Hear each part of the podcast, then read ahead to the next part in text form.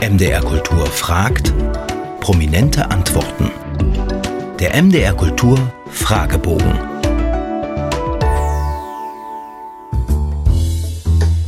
Sprüche und Widersprüche. Haben Sie ein Vorbild oder eine Lebensmaxime? Zweimal nein weil das ändert sich. Meine äh, Tochter hat äh, mir gestern ein Bild geschenkt, da hat sie den äh, Satz drauf geschrieben, es braucht immer wieder Kraft äh, zu sagen, wer man ist. Und das ist seit gestern meine Lebensmaxime, weil ich den Satz so wunderbar finde und äh, großartig finde, dass meine zwölfjährige Tochter mir sowas schickt. Welches Bildungserlebnis ist Ihnen in Erinnerung geblieben? Das war der Abschlussball von meinem äh, Sohn, äh, der 10. Klasse Abschluss gemacht hat letztes Jahr. Und das war so ein Erlebnis, nicht nur die Schüler zu sehen, die wirklich mit Optimismus in die Welt starten, sondern auch die Lehrer zu sehen, wo du dachtest, die brennen für ihren äh, Beruf, für ihre Schüler. Das sind Leute, die wichtig sind für die Gesellschaft. Worüber können Sie nicht lachen? Ich kann über fast alles lachen, aber wenn die Intention eines äh, Witzes ist, jemand anders niederzumachen, der sich nicht wehren kann, ohne irgendeine Kritik zu üben, sondern einfach, dass einfach nur aus so einer Lust am Niedermachen kommt. Da habe ich gar keine Lust äh, zu lachen da. Sein und haben. Was haben Sie sich zuletzt Schönes gekauft?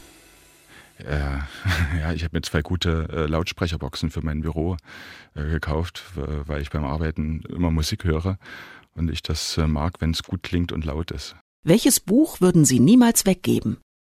Also da gibt es eigentlich kein Buch, wenn ich es gelesen habe. Und es ist auch schön, wenn man die dann verschenkt und dann äh, auch fragen kann, wie fandest du das und sich dann darüber unterhalten.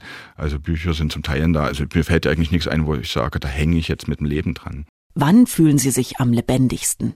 In zwei Situationen. Einmal, wenn ich mit meinen Kindern Quatsch mache oder hart diskutiere und auf der Bühne. Gibt es für Sie einen Ort des Friedens? Zum einen wieder meine Kinder und zum anderen, wo ich richtig runterkommen kann, ist, wenn ich mit, der, mit dem Fahrrad an der Elbe lang fahre. Ich wohne ja in Meißen und wenn ich nach Dresden fahre, fahre ich so knapp anderthalb Stunden. Und das ist eine Zeit, um vor allem nach der Arbeit so runterzukommen, dass man nach Hause kommt und nicht alle Probleme mit zur Haustür reinnimmt. Gott und die Welt.